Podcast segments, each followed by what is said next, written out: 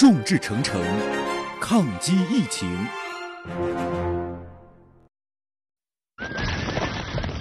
群雄逐鹿，总有棋逢对手，御风而行，尽享快意恩仇。享受人车合一的至臻境界，你首先需要选对最合适的宝马良驹。精彩汽车生活从这里开始。买车意见领袖，权威专家团队聚会团购买车，专业评测试驾。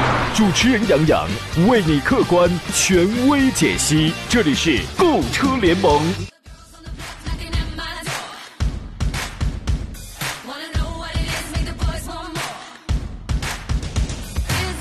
来，诸位，二月十三号星期四的上午时分，山东交通广播的专业汽车节目《购车联盟》为您开拔启航了。我是杨洋，在济南问候全山东正在收听这场直播的汽车人朋友。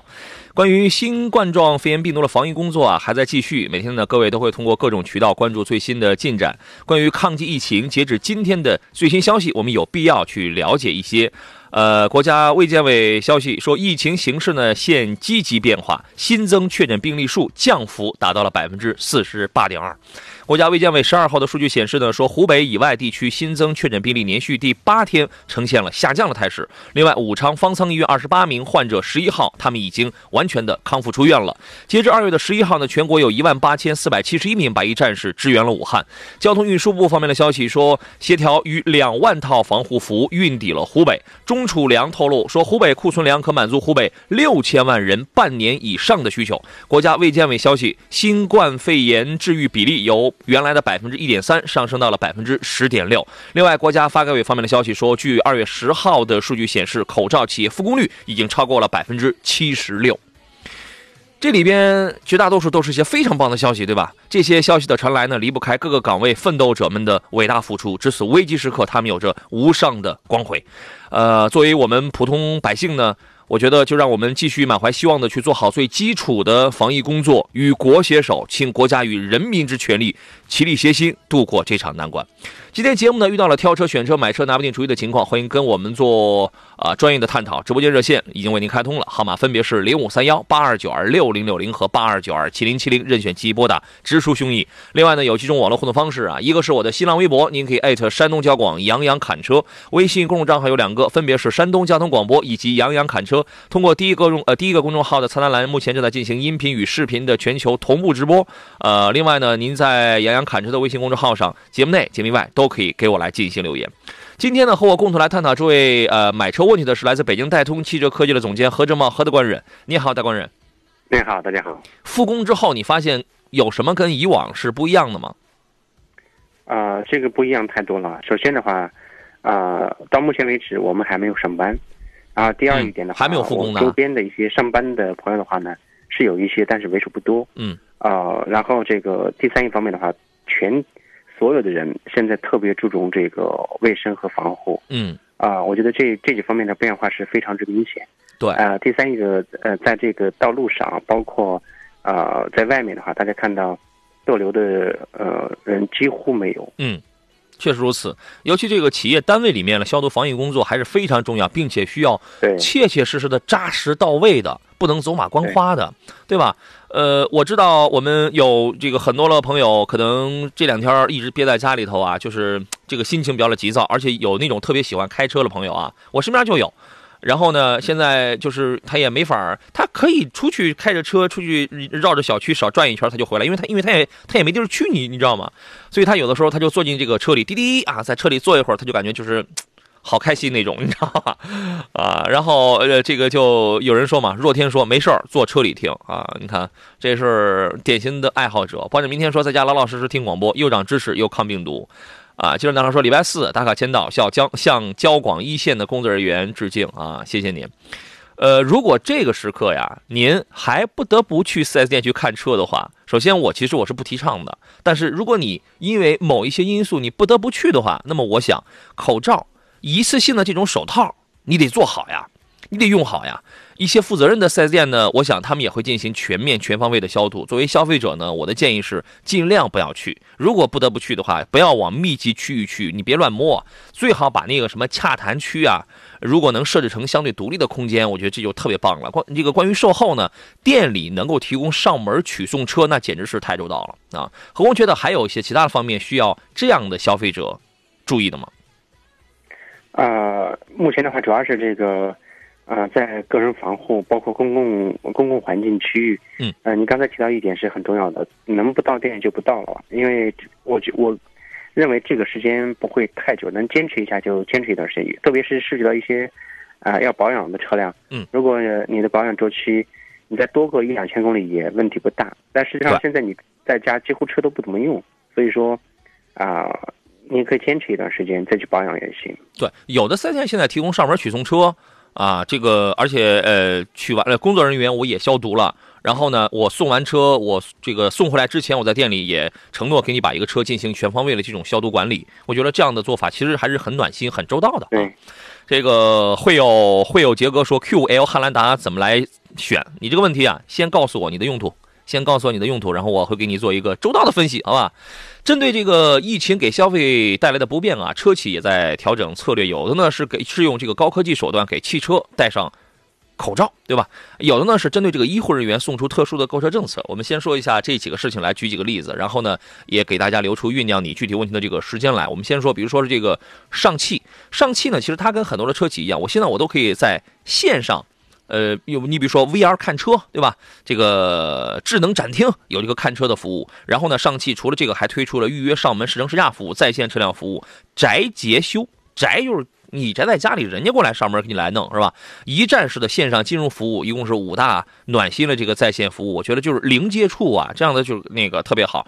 然后呢，上汽还给他们旗下绝大多数在售的车型都配备了满足 N95 标准的双效滤芯就是给车戴上了这个 N95 的口罩。配合负离子发生器，然后独立式的智能空气净化器这样的设备，最大限度给你去营造一个呃比较好的这么一种状态。同时，它还开发还应对这个疫情，迅速开发了一个叫上汽车新风系新风系统嘛，啊，有这个杀菌灯，还有什么这个蒸灭呃这个熏蒸灭菌服务等等。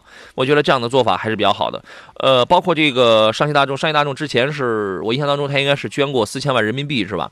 来，这个捐给了疫区啊，来来来来来捐给了这个疫区，呃，然后他现在启动了一个叫做“会天使关爱计划”，就是呃用多重优惠来回馈给这个防疫一线的医护人员，向他们来这个进行致敬，包括这个售后啊、购车、信贷、置换方面啊，特别开辟了有这个专属的权益，包括什么基础保养啊、车内消毒啊、空调清洗。如果你是防疫一线的医护人员的话。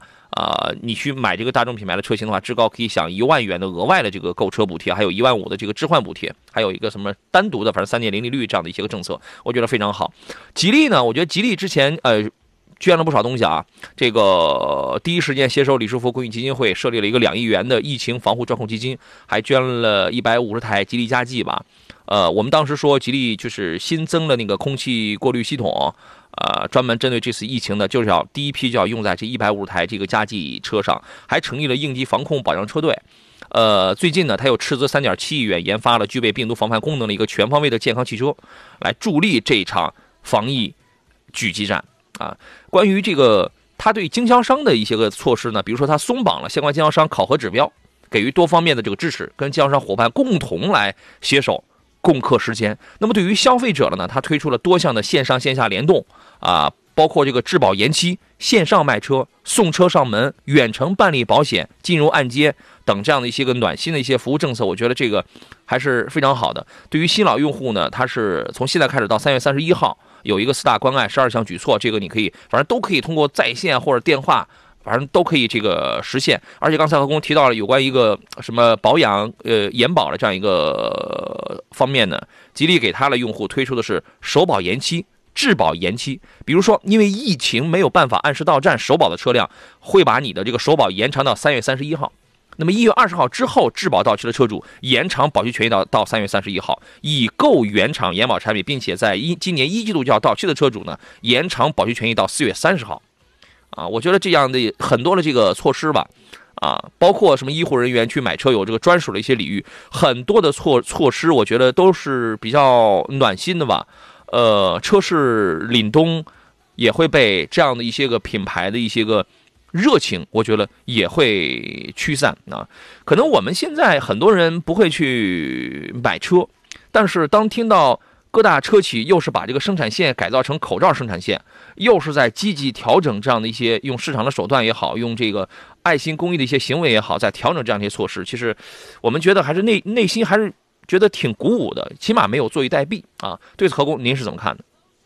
呃，确实，在这个应应对疫情方面的话，有些车企，尤其我们看到，呃，比亚迪也好，还是上汽通用五菱也好，呃，已经把一个开开始大批量的生产线啊，这个生产这些，呃，这个呃，这个呃应急物资，我我觉得这方面呢，确实做的是反应是比较快的。嗯。呃，前面你讲到，就是很多车企针对于防疫情所做出的针对。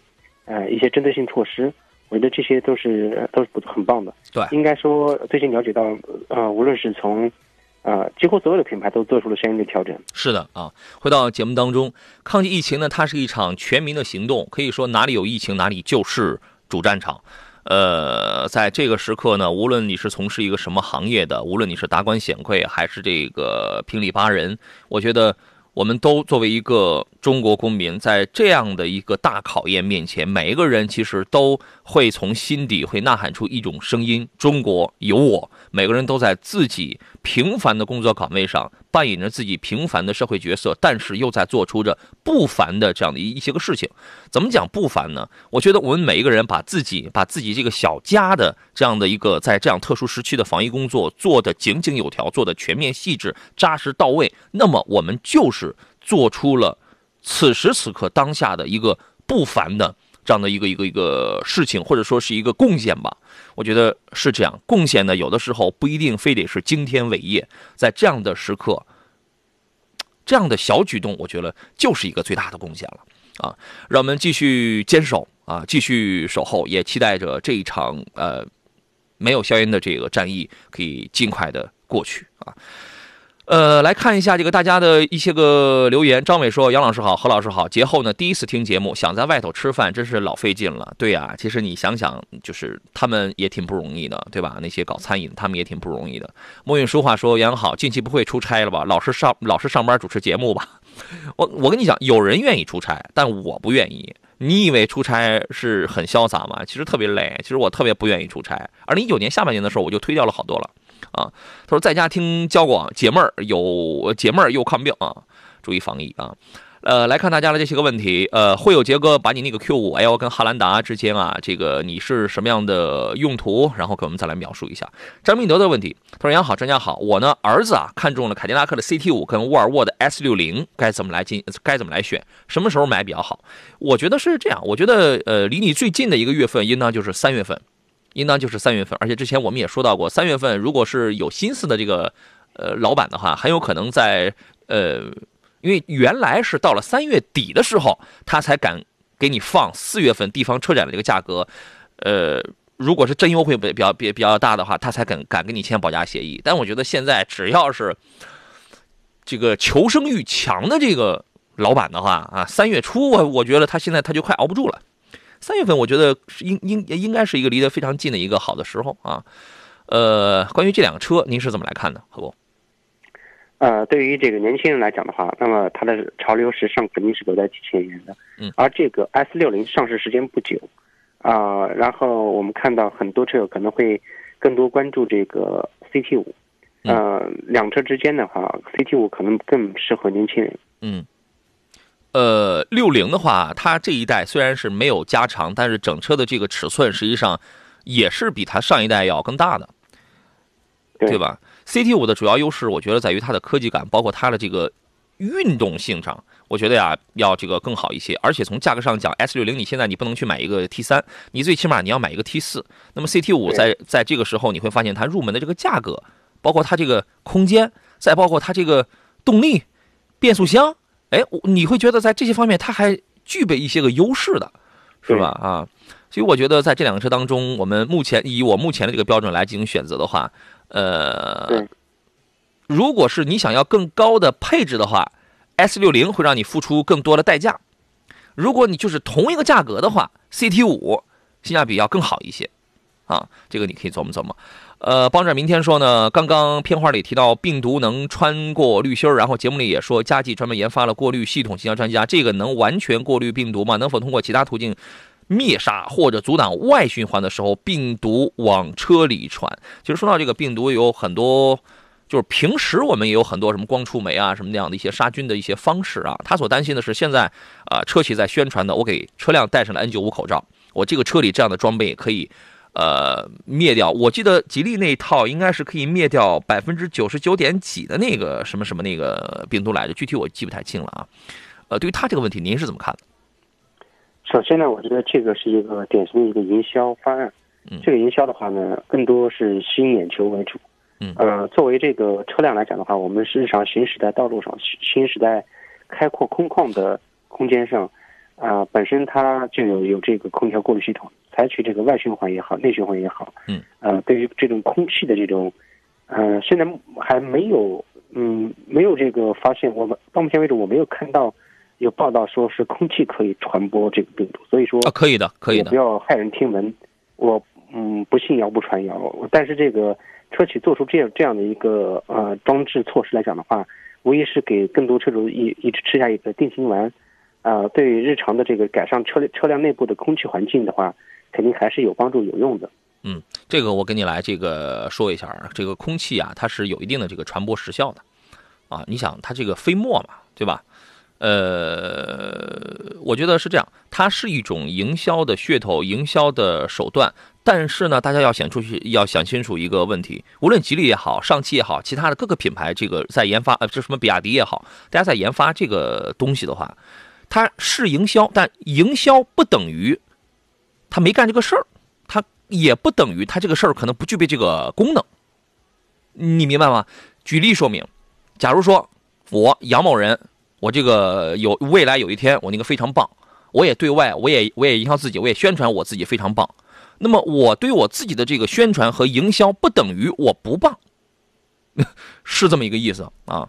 我觉得还是具备这样的一些个功能吧，但是你要说它能不能百分之百的杜绝，我觉得这个谁都不好说。这个应该是科研人员干的事儿，这个应该是科学家们去这个检测的这么一个事情。而且那天我记得我跟何工我们在呃上周有有期节目当中，我们是不是说到了那个过滤呃这个汽车滤芯儿的那个滤纸的问题，对吧？HEPA 那期节目也是咱们俩做的，HEPA 的这个。滤纸材料实际上是可以过滤到，呃，可以过滤掉这个绝大多数的这些个有害的物质的啊。但是恐怕在用这种呃空调滤芯滤纸的这个车型原车在用的话，可能也是屈指可数。当然，有心人是可以去配备这个东西的啊。呃，会有杰哥发来了他汉兰达跟那个 Q 五的一个问题，但是我我说实话，你描述的吧，也是不是特别那个啥？他说呢，就是一家四口偶尔出去玩玩，孩子还小，还想带着父母。啊，汉兰达有七座，所以纠结。我们看到有朋友给他这个建议，有听众给他建议说，将来你还是会用七座，那你长远利益选择汉兰达嘛？你看啊，我倒是觉得，他说他偶尔出去玩玩，你偶尔出去玩玩，就你要你要看你一年偶尔这几回，就全家人都挤在这个车上，偶尔到几次。如果就一次两次的话，我觉得没有必要，因为你有那一次两次的话呢，其实你去。找一台 MPV，你借一台 MPV，或者说你去这个租一台也都是 OK 的。如果这样的频次不高的话，那就是一个五座跟七座的一个选择上的问题。汉兰达的配置是非常低的，但是它有座位的这个优势，呃，在实用性上可能会占点优势。但是那个第三排的舒适度也是非常高，呃，也是非常弱，也是非常弱啊。实话实讲啊，Q5 的品牌含量这个肯定要更高一些啊。我觉得这个。我们很多人在买车的时候啊，就会就是想把那一年当中偶尔一次两次坐满的这样的情况全占住，全都考虑进去。我也是这样的，我非常的理解啊。所以说有一种站着说话不腰疼的这种感觉。这两个车如果要买的话，我我我会建议你买一个 Q 五，因为你说嘛，你偶尔出去玩玩。何工，你的这个观点是什么？呃，看购车预算，如果说选择这个。呃，在三十万以三十万以上的话，嗯，那么肯定是选一个奥迪的 Q 五，呃，无论是在整车的技术性能各方面来讲的话，它是，呃，比汉兰达是高一个级别的，嗯，呃，但是汉兰达呢，嗯，让人这个让很多人接受，所这个推荐的主要原因是因为它刚才提到它有这个七座有空间大，嗯，但是配置方面确实低一点。如果在，呃，选一个标配的这个汉兰达，嗯。在二十几、二十五六万的这这这个区间的话，二十六七，那么是可以去考虑汉兰达的，看你购车预算嘛。嗯，现在只有顶配的汉兰达才具备 LED 的这个灯组嘛。呃，其实不光是这个，你会发现顶配的那个车配置还是还还可以，但是除了那个之外，配置是真不是真不行。对，所以说呢，汉兰达多俩座，但配置不行；奥迪 Q 五呢少俩座，但舒适度高。请注意，我说的不是配置，我说的是在 Q 五上，我讲的是舒适度要高一点。你想给家人营造一个什么样的东西？我知道你是想都站着，但是如果是我的话，我会在特定情况下我去租一台或者我去借一台 MPV。因为你全家人挤在一台汉兰达上，说实在的也不舒服。那第三排就是两个板儿，就是硬纸板，非常不舒服啊。平安世福给我们拍一照片儿呃，他说吃饭了，杨洋炒花生米儿啊，拍了一照片儿，就是自己在家里炒花生米儿我觉得就是这样的一个特殊时刻，会把很多人都憋成什么呢？第一是自媒体高手，第二是网络视频直播高手，第二是短视频段子手，第四就是厨艺高手啊。何工，你你你憋成什么了？是厨艺高手吗？还是什么？我还真没有下过厨，可以试试啊。反正我是利用这段时间把没睡够的觉都睡了，把没看的书，把一直有空呃一直没空想看的书，反正陆陆续续捡起来不少啊。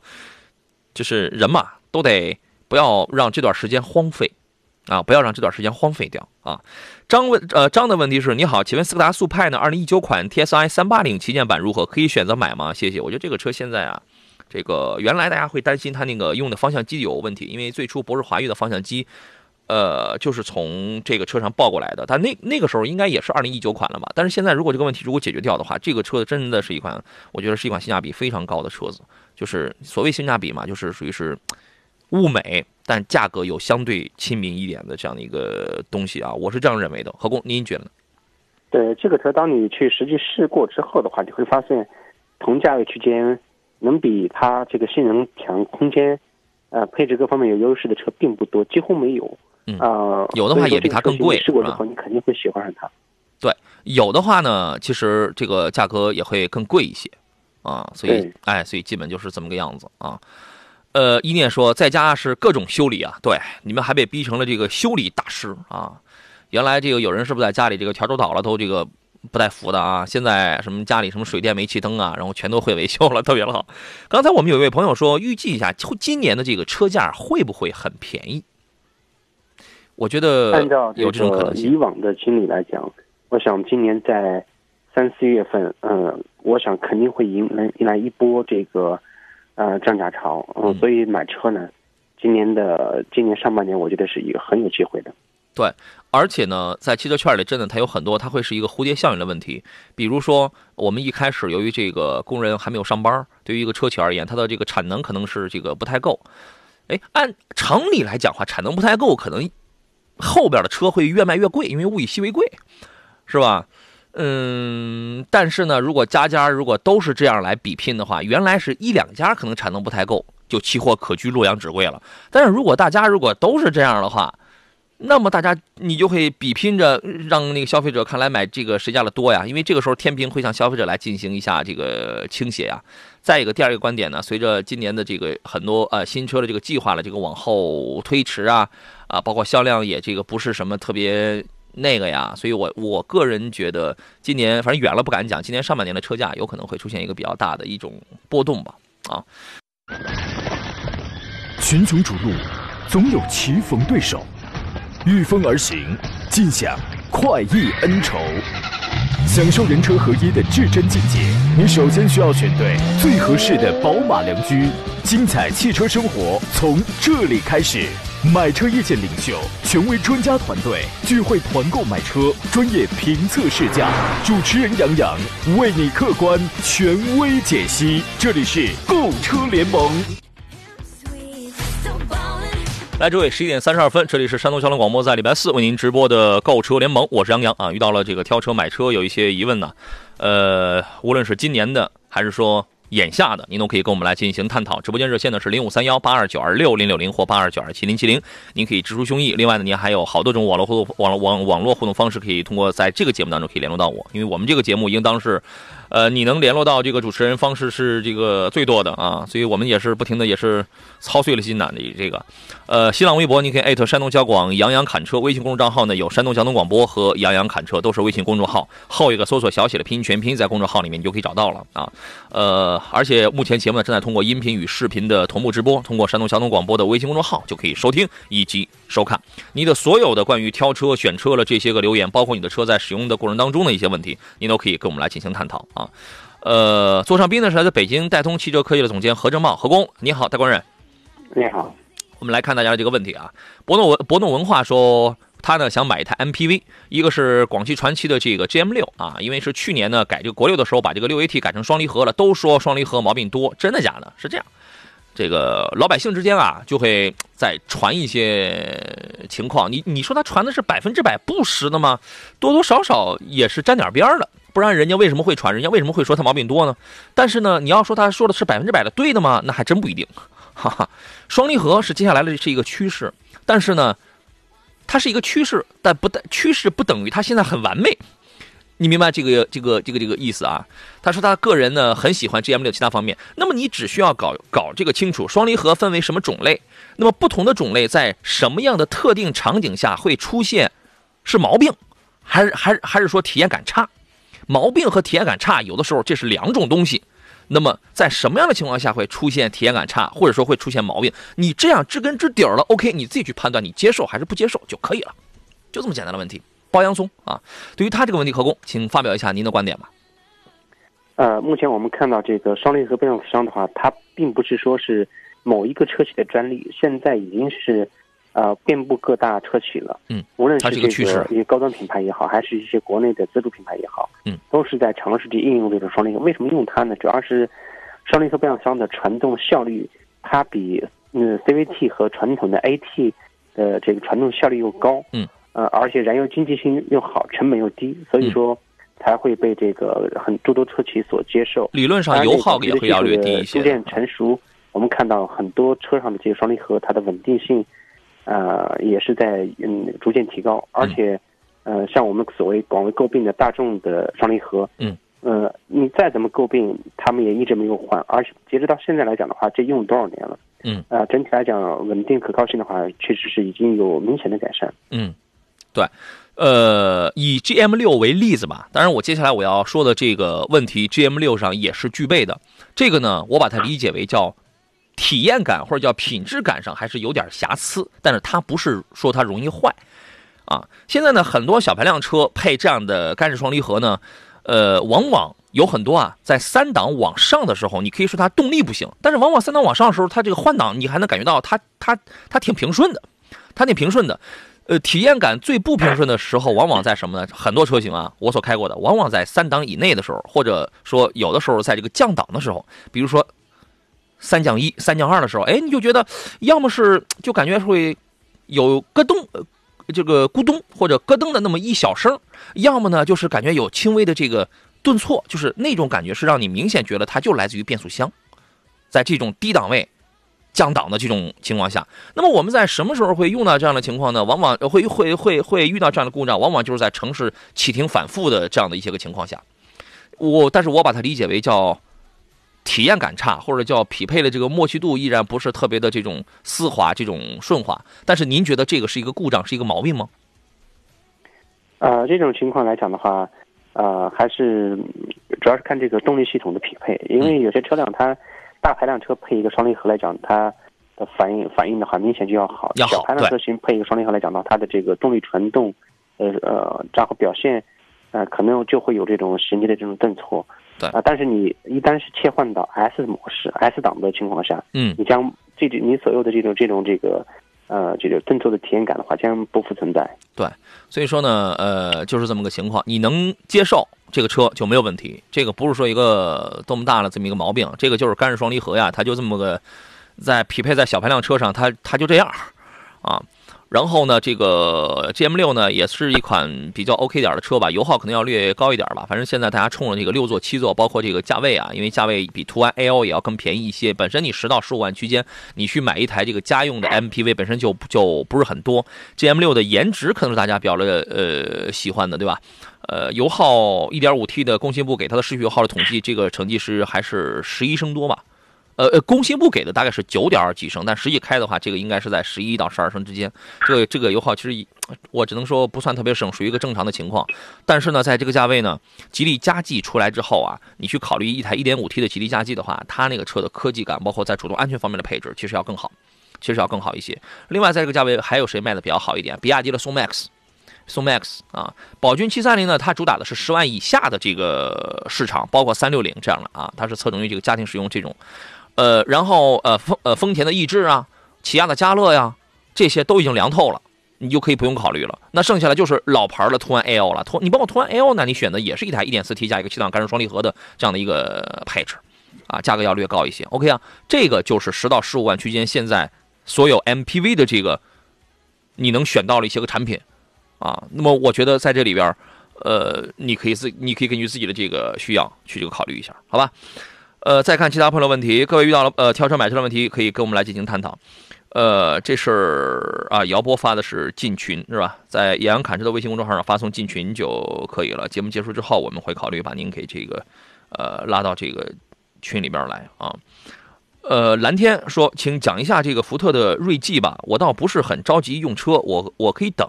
这个车预计还能降多少？我我认为这个车锐际呃起步价是十九万多的，是吧？我觉得这个车降两三万是可以的，是可以达到的啊。呃，这个车肯定是会降价的啊。何工，您觉得呢？呃，福特目前的话，这些车型新新车上来的，短期之内可能不会有那么大的降幅，但是。面临着销售各方面压力，我想八折嗯不是问题。对，因为呃这个车呢确实性价比是挺高的，刚一出来就两两点零 T 啊，然后全系给你配上了四驱，因为它不这样做的话，这个品牌可能它就完蛋了啊。对。然后呢，但是呢你会发现，你考虑它降不降价呢？一你要看它一贯以来这个品牌的这么多车型，它是一个什么样一贯的套路，能不能价格能它能不能保得住？二一个你要研究它身边的一些个对手，现在都这个都是一些什么样的动作。啊，你研究这一圈下来之后，你你会发现，它要是不降价，真不行，啊，而且降价也一直是福特以以以降换市的这么一个策略，对吧？呃，这个车目前来讲的话，性价比还是蛮高的，但是几个月之后，如果降个两三万的话，那么这个降幅也是足以让很多的这个普通老百老百姓是难以接受的。等一等吧，啊。我们来说一下这个，前两天英国有一个媒体叫做 Autocar，然后他评选了一系列2020年十佳这个车型的榜单，呃，简称叫2020年度十佳中级车吧啊。我们来看一下，在英国的这个媒体当中，它是把哪些车型是排在了前面？排第一的是宝马的三系，因为英媒认为，他说在过去的四十年里，宝马三系在中级车市场凭借着强大的操控性，受到了广大消费者的这个喜爱啊，所以他把这个。评在了最前列。去年一九年的时候，三系迎来了一次换代升级，颜值方面啊，内饰方面的变化是巨大的。但是呢，在呃我们开过之后呢，也确实觉得它在操控性上有妥有这个妥协，更多的呢是给你一些舒适性啊。因为呃作为主机厂，他会认为买三系的很多人，其实尤其是买长轴的很多人，并不是冲着操控性去的，他只是为了拥有一台宝马。所以说，在这个时候，他们需要的。绝大多数、绝大多程度上，可能会是一台舒适性比较好的一样这样的车子。当然，我们也找出了包括它的有很多的不足。我们即便买了一台这个三二五 LIM 耀夜的，就算是一个高配的、比较比较高配的这样的车的车上的时候，你会发现它依然也也是有瑕疵的啊。比如说座椅的舒服度依然是很难找到一个很舒服的一个点，后排依然是无法放倒的，无法后备箱放大东西的。然后呢，呃，依然是座椅是没有这个。这个这个这个加热呀等等这样一些在天冷的时候特别需要的设备的啊，但是也不排除三系呢啊依然是，即便它的操控性从从从九十五分降到了这个八十五分，它依然是一台操控性很棒的一台车子。呃，你觉得您对于这个车目前的一个市场评价是怎么样的？推荐购买吗？那当然，这个喜欢这些车型的车友的话，他不会为此而呃顾虑太多。呃，就刚才您提到的。关键车企它在这方面的对这个车定位还是非常好的，而且我认为它的换代是非常成功的。嗯，一九年的时候呢，呃，三系是全年，因为它刚好一九年它处于一个新老换季的呃这个新老交替的这么一个对，全年一共是卖了十一万零一百五十六台，这个成绩在所有的豪华轿车当中是排第五。啊，然后呢，二零二零年呢，我们说它有接近二十台这个新车出来。二零二零年呢，因为宝马的五三零 LE 啊，这台车是我非常喜欢的，刚刚也已经出了新款了。原来是一台十三点几、十三点三千瓦时的一个一个一个一个锂电池，现在换成了十七千瓦时，就导致让它的这个五三零 LE 的纯电续航、配置、功能什么都没变啊。售价也是原来的价格，从六十七公里升级到了九十几公里了，纯电续航，我觉得这也是一个成功啊！原来你一天充一次，现在你起码差不多一天半、两天充一回，应该也能也也能行啊。这是新款的三系，英媒评的这个二零二二零年度的第二呃 Top Two 的这个第二一个一个一个位置，它评的是捷豹的 XE。啊，他觉得它是一台动感的座驾，然后呢，有着这个不俗的这个操控感啊。这个英媒就是非常喜欢这个捷豹，是吧？啊，您对于这个 XE，但是 XE 在中国国内的，你你你整个的在国产在国内的 XEL，它的市场表现恐怕也属于是一般般啊。您是怎么看这个这个品种的？呃，由于捷豹它整体的这个呃市场表现都一般啊，但实际上来讲的话，捷豹 x E XEL 这个车型，呃，在动力、空间、性能。综合方面来讲呢，我觉得，呃，跟它目前的价格来讲的话，还是比较相符的。这个车的优惠幅度还是蛮大的。嗯。啊，但是很多车友嗯不敢下手去买它。嗯。是因为这个这个类型的车型它的故障率呃小毛病太高啊。我们先进广告。好了，我们继续回到节目当中来。刚才何工讲到说，在这个国内为什么有，呃，只有极少数的这个群体去选择这个捷豹这个品牌，养护费用啊，这个是一个方面。另外，确实在这个故障率在毛病方面也会这个非常的多。呃，而且有很多的这个小毛病呢，都是那种你想起来就是特别可笑的那种啊。比如说这个车你正在正常使用着，它可能它可能主动的出了一个系统的 bug，或者说是有有有有那个别人不小心触碰了这个主屏幕上的某一个按键，就会导致副驾驶的车门打不开。啊，然然后当你通知到一个一家 4S 店的时候，他可能他他们也没有遇到这样的情况，然后他们弄半天，他们也没搞明白，还是在你不停的在玩那个中控的时候，才把这个功能才给找出来。OK，副驾驶又能正常开门了。讲这个事儿呢，是我自己遇到的一个真实的一个案例，就是很无厘头，你想不到的这个它也不叫故障，而且那个时候不是在不是你自己误碰，就是你开着开着车，你什么你都你这个你都没做，副驾驶它就打不开了。啊，真的就是有很多这样差强人意的这样的一些个地方吧。呃，英媒评呢排第三位的是阿尔法罗密欧的朱丽叶啊，这个我你会发现英媒评的很多的车其实都是一些全球级车型啊，但是在国内呢，朱丽叶说实话一直属于是叫好不叫座的这么一个状态。我曾经在一八年的时候在场地赛当中开过这个朱丽叶跟 Steelview，你会发现朱丽叶是一款转向非常精准，在操控性上，在转向精准程度上，呃和这个宝马。我觉得是难分伯仲的一个敏捷选手啊，但是也有他的一些个槽点啊，保值率很低，维修成本很高，你也不知道上哪去买啊。这个保值率这个低到简直是让令人发指了这样的一个地步啊。您对于这个品牌有什么样的评价吗？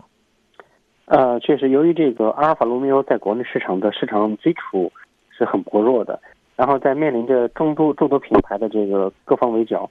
他想在这个市场上站足，呃，立足脚跟站稳了，这个非常非常之难。嗯，我们从这个朱丽叶，呃，就是阿尔法系列的这个轿车和 SUV 车型来看呢，虽然产品确实还是不错的，实际驾驶体验各方面性能都是很棒，但是这个呃市场的这个认知度是比较低的，导致后来这些车打折到六点几。嗯嗯。啊，然后这个优惠幅度相当之大，但是这个也没有。给它带来呃多么大的一个市场的呃量，所以嗯还是还是得得得需要，呃它是注定了它的小众嘛，让它能混入起来是很难的。对，说到这儿呢，我觉得这个说到这个 top three，然后前三位，我我会发现这个英媒评的这几个车子呀，呃，它非常注重它灵巧的这种操控操控性，它可能不太考虑一些售后的一些个便利程度啊、费用啊，包括一些个。呃，这个销量等等其他方面，它可能就是关，我就关注这个产品本身，从它的调教方面、品质感方面来看，它是不是一台好的车子。其实这个也不乏有有有他们的一些个比较客观的这些个方面，可能我们就是考虑的太多，是吧？我们考虑的是比较综合、比较这个全全面一些了啊。呃，Top Four 呢，呃，英媒评的是二零二零年度的这个可能非常值得期待的是奔驰的这个 C 级，C 级的这个优势咱们就不用再说了，我觉得主要就是给它四个字，就是颜值加质感，就这四个字就可以了。当然，在国内呢，C 级犯的错误也是这个罄竹难书啊，对吧？C 级到现在为止犯的这些个这种错误呢，往往有很多都是一些品控方面、品质方面的一些大错误，罄竹难书。啊，这个咱们也不再多说了。呃，排第五位的是 Model 3，特斯拉的这个 Model 3，在今年呢，因为英美它是这样评价，他说这个 Model 3的出现是这个马斯克生产的非常有性价比的这么一款座驾，他主要是觉得在这个车上有着丰富的驾驶辅助系统，虽然它空间不怎么样，但是它的呃这个从设计到内饰方面的这个整洁简约的这种风格是极具吸引力的。呃，Model 3呢是先期要先登陆到这个呃这个国产，先在中国国产。当然，2020年呢晚些时候会去登陆英国市场，所以咱们还算是一个尝鲜的。Model 3在中国的这个交付月份有可能会推迟到今年的四月份了啊，但是这个售价呢已经下探到三十一里了，这是本土化啊，这个本土化。我们之前节目也讲了，选用选用宁德时代的包装的这个电池呢，比它原来用的这个比。呃，特斯拉系列原来用松下的柱状的电池，其实品质感要更好，续航要更强，安全性、稳定性要更高。啊，这个我我觉得今年对于特斯拉而言，这 Model 3国产的两个版本 Model 3跟 Model Y，我觉得还是值得期待的啊。您是怎么来看的？啊，这个车的话，呃，加速国产，在这个过去一年时间，从呃这个电厂到车的下线，啊，这个速度之快，应该是造出车企里面。呃的一个奇迹，呃，它的上市的定价一下子给这个呃我们造车新势力带来了一个前所未有的这个压力，嗯，导致这个呃在这个新能源车方面的话，将会有一个新的呃一嗯一个一个这个调整，嗯，它将是一条搅动这个中国国内市场的一条鲶鱼，我觉得这个非常好。对啊，这个二十万的特斯拉 Model 三。他在他对于这个造车新势力，对于中国新能源汽车市场的这种搅局，就无亚于，就无亚于几年前，呃，说 Kobe Bryant，然后要来这个 CBA，要来山西来打来打球，是差不多的，那。就是这个样子，大家呃是可以期待一下而，而且售价也没有特别贵。排第六位的是沃尔沃的 S 六零啊，英媒认为说是六零呢，在这个修长优雅的车身线条，还有标志性的雷神之锤的这个 LED 日灯这这样的元素的映衬下，外观颇具辨识度，动力表现也不错，行驶体验也 OK。但是它把这个最高的得分项，实际上是让它的这个外观给这个得去了啊，我觉得还好吧。还好啊，去年双十二的时候，双十二的时候六零在国内是上市了啊。但是刚才我们有在节目当中，那么有朋友也要呃也问那个 CT 五跟这个六零嘛啊，这个英媒的这个评论大家就当一个参考就好了。我们重点是聊聊这台车在二零二零年可能在专业人士的眼里对它会是一个什么样的一个评判。这个车的配置是这个不俗的，全系标配的 City Safety 的这个城市安全系统。啊，它是一个主动安全驾驶的这么一个方面，另外还比较注重这个车内的健康，用了大量的环保材质，这是官方的说法。但是呢，说到这儿我就有一点挺搞不明白的，为什么那个叉 C 六零会除除了共振之外，会这个被检测出那个地板甲醛含量超标了这样一个事情？国家标准是零是零点一，但是它测出来的是零点一五，啊，这个也是挺挺挺挺挺奇怪的一个事儿啊。但六零的这个。S 六零的这个宣传理念呢，说它标配了能够过滤百分之九十五点呃百分之九十五的 PM 两点五的一个叫做 Clean Zone 的一个清洁驾舱的这种系统啊。我觉得这场疫情呢，会让很多的国内消费者关注车辆的过滤功能啊。会原来我们关注的是车辆车内的空气质量。空气质量呢，大多是由这个舱内用料所导致的。但是，但是这场疫情过后呢，会让很多的人会觉得，我要买一台让我足够安全到像堡垒一样的这样的座驾啊。您对于这个品牌，包括这样的消费理念的形成，会是怎么来看呢？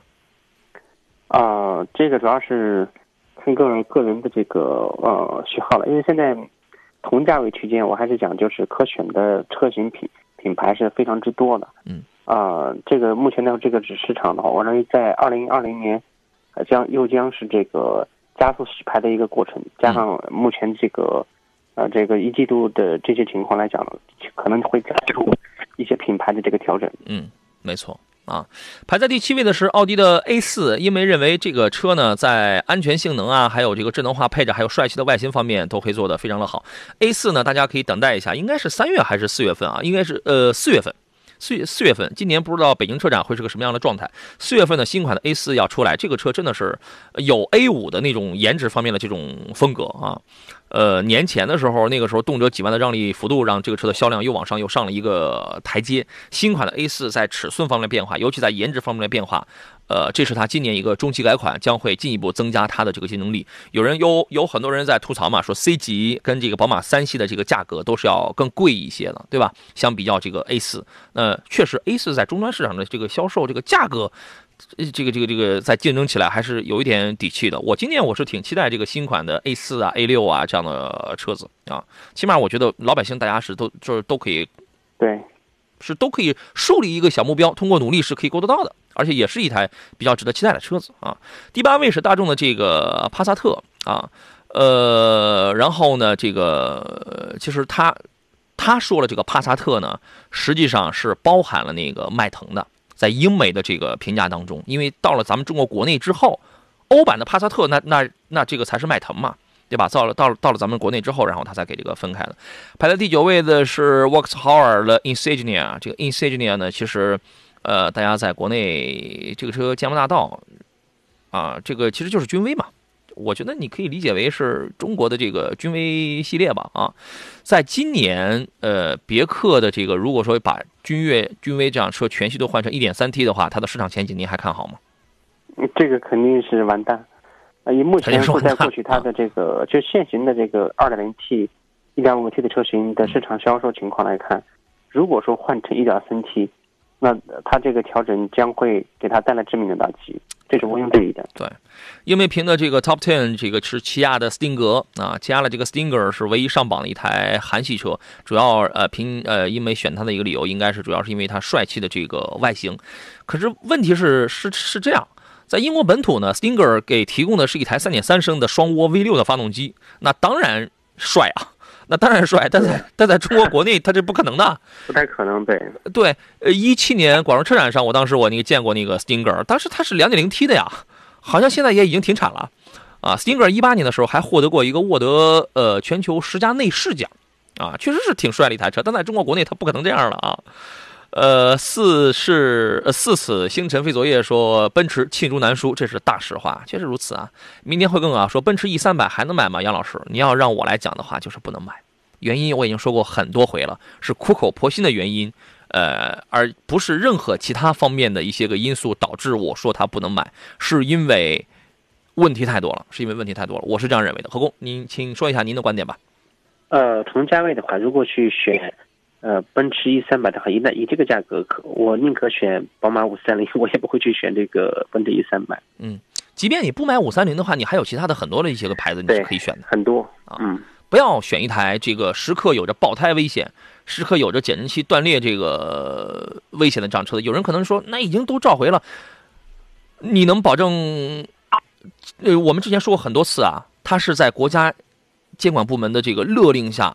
被动召回的，你能保证就就不出这样的问题吗？啊，变了啊，很多事儿变了。呃，我们今天节目就要到这儿了，再次感谢何工，祝您午餐愉快。好的，再见。嗯，感谢诸位。节目以外，通过杨洋侃车的微信公众号，咱们联系啊。我是杨洋，明天星期五上午十一点，我们准时再见。